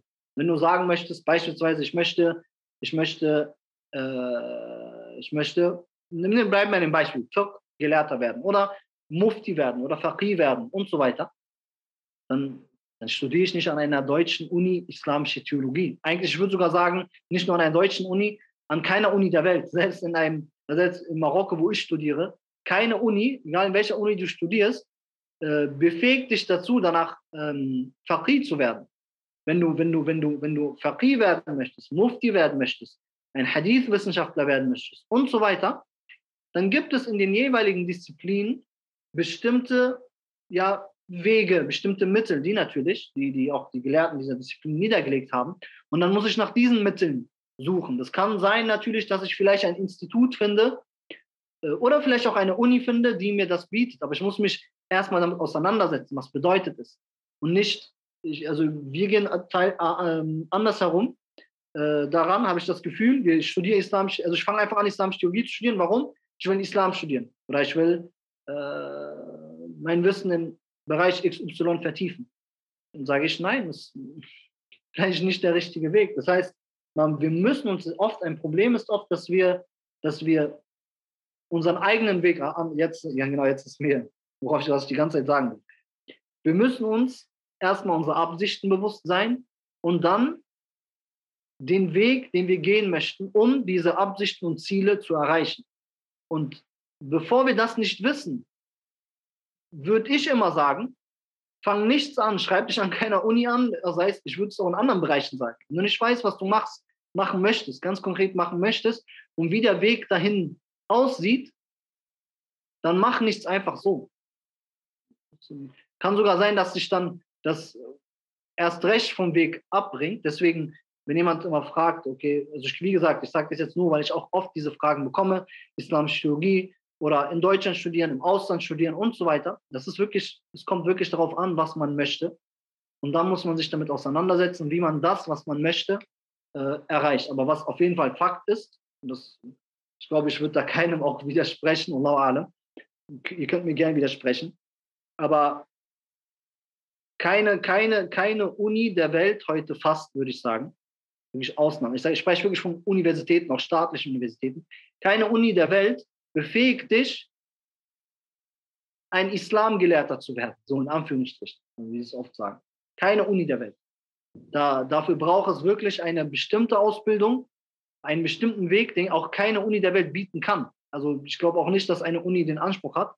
Aber falls sie den Anspruch hat, hat, dann die Realität ist, dass sie es nicht bieten kann aufgrund der Systeme und so weiter äh, und der Methoden und der Fächer und so weiter. Allah Ja, ich glaube, das ist auch ein, ein, ein, ganz einfacher, wichtiger Punkt hierbei. Ich dann kommen wir auch gleich zur letzten Frage und dann können wir abschließen. Ist für diejenigen, die dann einmal diesen Weg ein bisschen klarer gesehen haben, weil ich zähle mich selber dazu. Ich habe auch halt mit der Theologie angefangen und dann erst mit den Jahren wurde dieser Weg klarer, was eigentlich Gelehrsamkeit bedeutet.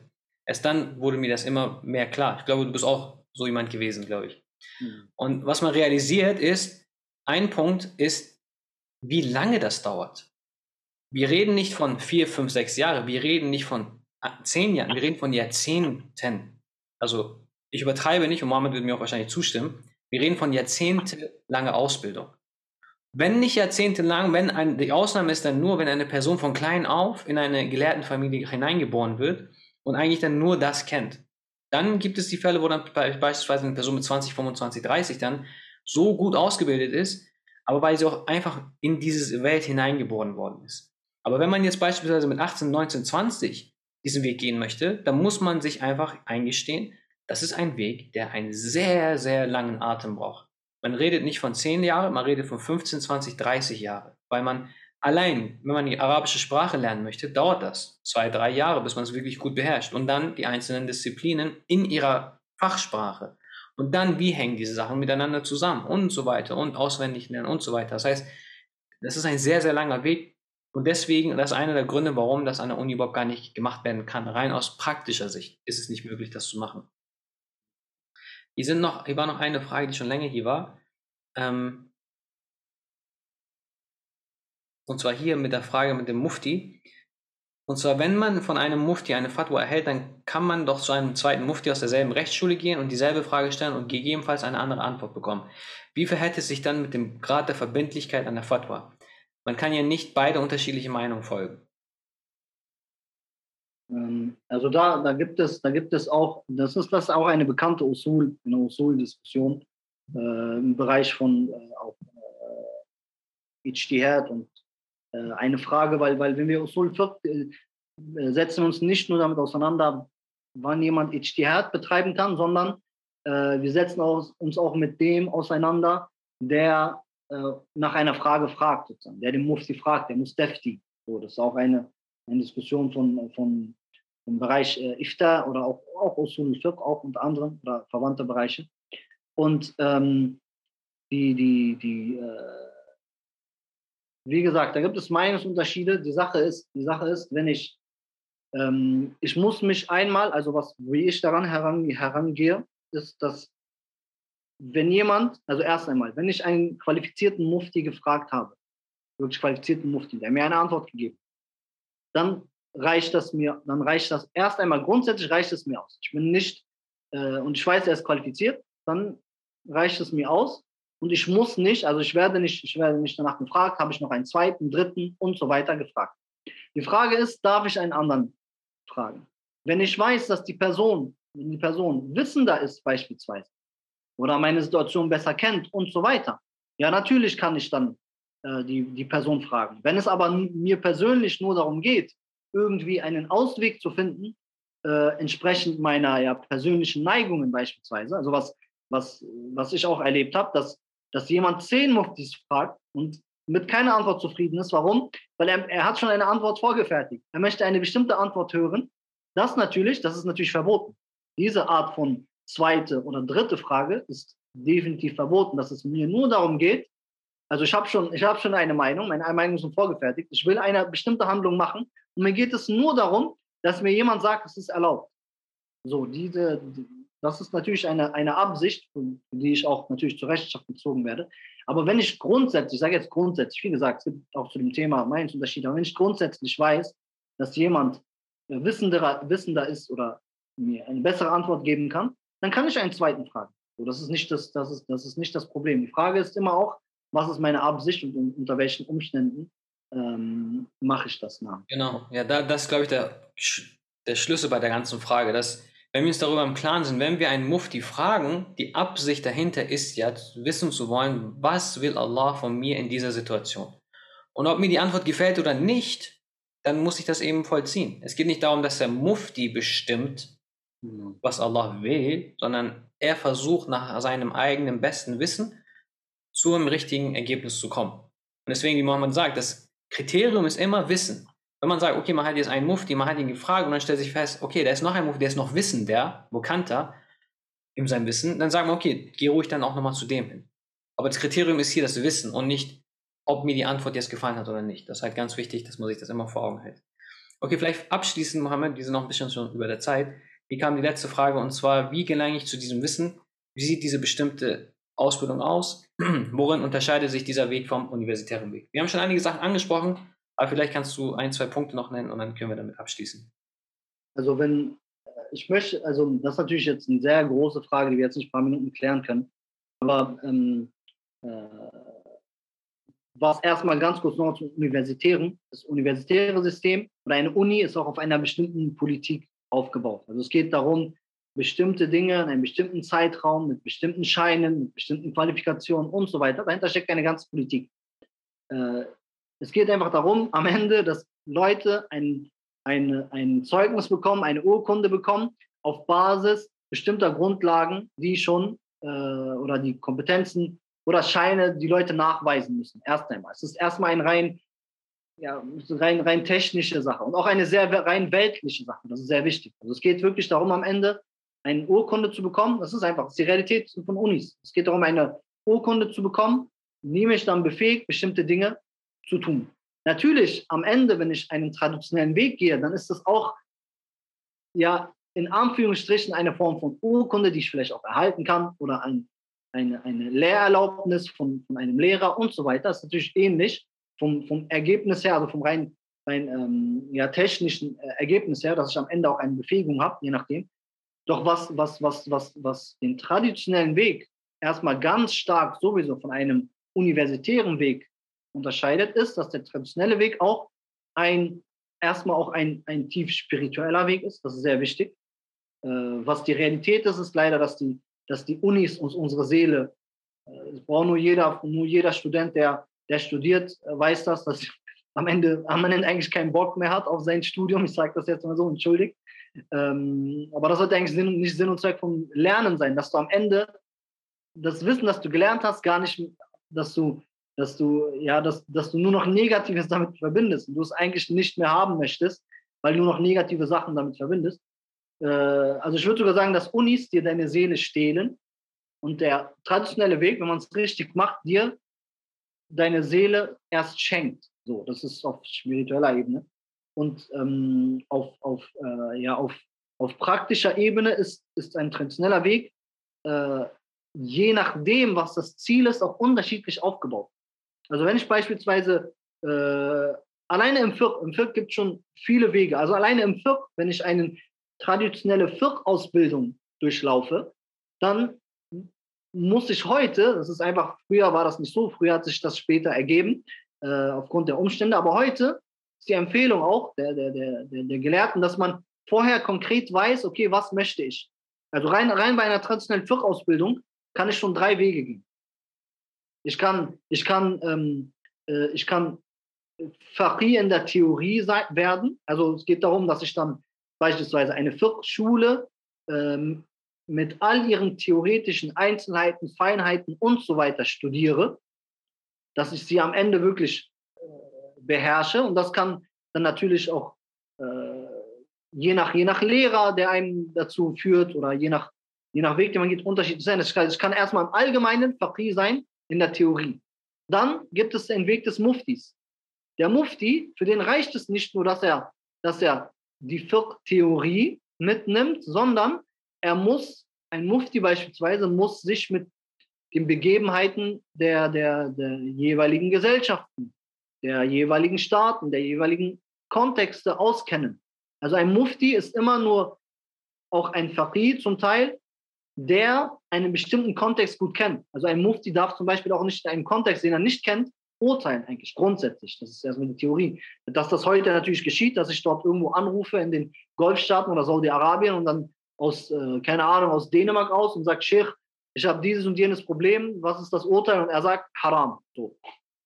Allah alam, ob er weiß, überhaupt verstanden hat, was ich gesagt habe, ob er meinen Kontext kennt und so weiter. Das heißt, ein Mufti wird, wird nicht nur im Fiqh ausgebildet, sondern er wird ausgebildet auch dazu, ähm, Kontexte zu verstehen, Kontexte richtig einzuordnen, im, so wie Fuqaha, sehr wichtig, so wie wir im Fiqh Kontexte verstehen. Warum, warum ist das wichtig? Ich gebe euch ein Beispiel. Ähm, äh, heute, was passiert heute im Bereich von Wirtschaft und Vertragsrecht und Banken? Heute kommt jemand und sagt, äh, okay, es gibt eine neue Form von Vertrag und Kaufverträge und so weiter. Was machen heute viele? Oder ich habe auch in Anführungsstrichen äh, äh, Muftis in Anführungsstrichen. Er sagt dann, oder jemand, der in dem Fall eine Fatwa gibt, ja, diese Form von Vertrag gab es zur Zeit des Propheten nicht. Äh, das heißt, es ist erlaubt, Khalas, keine Diskussion. Das, das, das, das, macht kein das würde niemals ein wirklicher Mufti machen. Was ein wirklicher Mufti lernt in seinem Ausbildungsweg ist, dass er, dass er lernt, wie er neu aufkommende Fragen in dem Kontext der bereits ja, thematisierten Fragen im Fiqh beispielsweise einordnet. Du wirst, du wirst immer finden, bestimmte Grundlagen im Fiqh, die natürlich die Fuqaha aus den Quellen abgeleitet haben. Wir finden auch in modernen Verträgen alle möglichen von neu aufkommenden Fragen bestimmte Dinge, an die wir uns festhalten können, wo wir sagen, okay, das muss ich beurteilen, wie haben die Fuqaha das beurteilt, ähnliche Fragen, Analogien und so weiter. Das ist die eine Sache. Das heißt, der Mufti wird ausgebildet einmal im Fiqh sozusagen und dann natürlich noch, wie er diesen Fiqh in Kontexte umsetzt. Ein Qadi beispielsweise braucht vielleicht noch andere Dinge. Also ein Richter, der, der, der muss nicht nur im Fiqh ausgebildet werden, eventuell als Mufti ausgebildet, sondern was braucht er? Äh, er braucht, also heute bei ein Richter in einem Staat beispielsweise, muss noch ganz andere Dinge lernen, ganz andere Formen von Recht, ganz andere äh, auch ähm, von, von, von wie, äh, wie, wie urteilt ein Richter, was kann ein Richter machen und so weiter. Das sind nochmal ganz, ganz andere Fragen, die dazukommen. Das heißt, es kann natürlich sein, dass, dass, dass jemand äh, all diese Dinge einen Weg geht, wo er all diese Dinge umfasst, aber es kann auch sein, wo wo bis zu einem bestimmten Grad äh, man von jedem Bereich etwas lernt, aber dann in einen anderen Bereich sich vertiefen muss und so weiter. Also ich weiß nicht, ob ich jetzt auf die Frage geantwortet habe, aber was ich eigentlich äh, sagen wollte ist, dass es erstmal je nach, je nach Ziel natürlich unterschiedlich aussieht und dass der traditionelle Weg äh, ein Weg der Geduld ist, ein Weg des klaren Zieles ist und auch ein Weg des klaren Aufbaus. Das ist ein traditioneller Weg. Äh, und bei einem universitären Weg ist das alles nicht geliefert. Beim universitären Weg, wie gesagt, äh, keiner überprüft am Ende, also natürlich wird überprüft in Form von Klausuren, mündliche Prüfung und so weiter. Doch Hand aufs Herz, keiner überprüft wirklich, ob man am Ende wirklich das kann, was man studiert hat. Ein Mufti hingegen, wenn jemand Mufti werden will in der Malikitischen Schule, wenn ich jetzt eine Ausbildung machen würde zum Malikitischen Mufti, dann werde ich von meinem Lehrer am Ende wirklich geprüft. Und er sagt mir dann, ich kann jetzt äh, Vertrauer geben oder nicht. Das heißt, es ist, es ist auch ein, ein, ein Weg, ein traditioneller Weg, der auch von Gelehrten zu Gelehrten, von, äh, von ja, von, von, genau, von, von Gelehrten zu Gelehrten weitergegeben wird. Sehr wichtig. Und man, man steht auch in einer, einer Form von Kette. Und wenn wir diese Kette bis ganz zum Anfang denken, dann geht sie natürlich auf den Propheten sallallahu alaihi wasallam zurück, der gesagt hat, ähm, Al-Ulama warathatul Anbiya, die Gelehrten sind die Erben der Propheten. Und das Wissen des Propheten äh, hat hat, äh, stammt natürlich von Allah Ta'ala über Jibril a.s. beispielsweise. Das heißt, in einem traditionellen Weg steht man in einer bestimmten Kette auf. Das ist sehr wichtig, egal welchen Weg man innerhalb dieser, von diesen traditionellen Wegen geht. Man steht, in, man steht in einer Kette, die Verantwortung mit sich bringt, die Prüfung mit sich bringt, die auch also konkrete Dinge mit sich bringen, die ein universitärer Weg in drei, fünf oder sieben Jahren niemals äh, leisten kann. Ja, also ich denke, die Frage ist genau das, worum es in dieser Reihe geht. Also es geht genau darum, muslimische Gelehrsamkeit erstmal zu definieren und dann zu verstehen. Und wir sehen, allein diese Thematik von dem Bildungsweg ist etwas, wo wir eigentlich die, allein diese Fragestellung, damit könnten wir uns die sechs Sitzungen mit beschäftigen. Weil das einfach äh, so viel so viele Dinge dahinter stecken, die man einfach klären muss und äh, vor allem man muss Vorannahmen, die falsch sind, einfach beseitigen erstmal und dann zu dem anderen neuen Ergebnis kommen. Und inshallah, wie gesagt, da, diese Fragen werden sich dann mit der Zeit ein bisschen klären und werden dann inshallah ein bisschen deutlicher. Aber genau um diese Fragestellung geht es. Dass diese Frage gestellt worden ist, ist schon, Alhamdulillah, ein Erfolg für mich, zumindest in dieser Reihe, dass man sieht, okay, die Fragen sind jetzt anders. Dass wir unsere Fragen ändern und ein bisschen anders über die Religion nachdenken, über die Gelehrsamkeit nachdenken, über die Bildungswege nachdenken, über die Wissenschaften nachdenken und damit ein klareres Bild bekommen. Weil genau wie Mohammed schon ausgeführt hat, bevor man einen Weg geht, muss man erstmal eine klare Vorstellung von diesem Weg haben. Sonst macht es keinen Sinn, irgendwie sich da äh, so einfach rumzuwandern, weil so kommt man nie ans Ziel. deswegen, inshallah, wird das, wird diese Reihe da nützlich sein und inshallah werden wir dann noch weiter auf diese Punkte eingehen und das erläutern und erörtern. Ich möchte mich noch bedanken bei dir, Jazakumullah Khaira Mohammed, dass du dir die Zeit genommen hast und auch bei den Teilnehmern, dass sie so geduldig waren und auch vielen Dank an die Fragen. Inshallah werden wir nächste Woche weitermachen und werden uns mit äh, Dr. Hake Arslan mit dem Thema Usul al-Fiqh beschäftigen und noch ein bisschen mehr darauf eingehen, wie man eigentlich von den Texten zu Urteilen kommt. Also die Methode, die dahinter steckt, um diesen Schritt zu machen. Was braucht es? Und da werden wir schon noch mal weiter tiefer drauf eingehen und ich dann auch diese Fragen, die nach heute gekommen sind, noch vertiefen und weiterklären und ich dann ein besseres Verständnis von der Religion bekomme. Möge Allah uns, äh, möge die, Allah diese Sitzung annehmen, möge das zu einer guten Tat für uns machen. Die Beschäftigung mit dem Wissen ist eines der wichtigen Dinge, wenn nicht das Wichtigste, weil am Ende des Tages beabsichtigen wir nur damit Allah näher zu kommen. Und selbst wenn die Dinge ein bisschen theoretisch sind und vielleicht erstmal im ersten Sinne keinen praktischen Nutzen haben, sind sie alle ein Schritt zum Pfad, um Allah näher zu kommen. Auch das Trockene, was vielleicht jetzt uns nicht genau betrifft. Aber das sind alles Wege und Schritte, die uns inshallah Allah näher bringen. Und nochmal, Jazakumullah khair Muhammad. Inshallah sehen wir uns dann demnächst nochmal in, in einer Sitzung vielleicht. Und auch nochmal vielen Dank an alle Teilnehmer. Und du hast das Schlusswort. Allah, ich, ich danke natürlich auch für, für diese Möglichkeit, Teil davon sein zu dürfen. Alhamdulillah. Und äh, ich finde es wirklich schön, dass, dass, dass auch ihr, du und ihr als Team auch bei Route Fort das macht. Und äh, ich bitte Allah Ta'ala, dass er natürlich eure Arbeit segnet und das von euch annimmt und euch auch zu einem Leuchtturm macht und auch zu, ja, zu Leuten und zu einer Gruppe, die anderen auch dieses, dieses, diesen Weg aufzeigen und dieses Licht schenken, Allahumma Amin, und von euch annimmt und das natürlich ein Grund für euch ist, dass ihr ins Paradies eintritt, inshallah alle gemeinsam, Allahumma Amin. Und ähm, was mir noch am Herzen liegt am Ende vielleicht, dass es geht nicht darum, dass wir uns hier demotivieren und sagen, okay, heute kann keiner Gelehrter werden, heute kann keiner Mufti werden und so weiter. Im Gegenteil, im Gegenteil. An die Teilnehmer, an jeden, der zuschaut, äh, dass wir Muslime wieder dahin kommen, dass wir uns selbst ausbilden, andere ausbilden oder zumindest andere fördern, die solche Wege gehen, ist notwendig.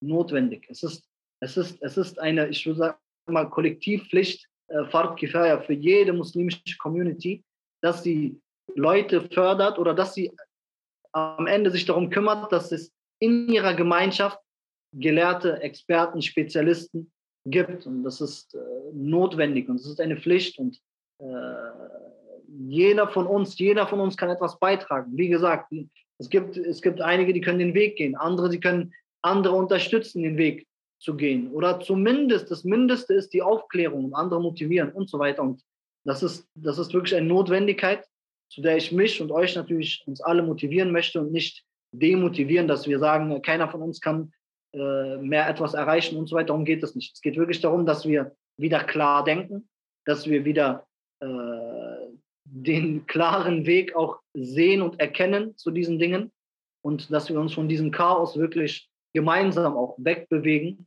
Und äh, wenn wir das tun, dann, inshallah, dann wird, wird auch alles gut werden. Inshallah. Vielen, vielen Dank nochmal, Jazakum khairan. Und inshallah sehen wir uns dann bei der nächsten Sitzung. Subhanak Allahumma wa bihamdik. Nashadu an la ilaha illa Astaghfiruka wa atubu ilayk. Assalamu alaikum wa rahmatullahi wa barakatuh. Wa alaikum salam wa rahmatullahi wa barakatuh.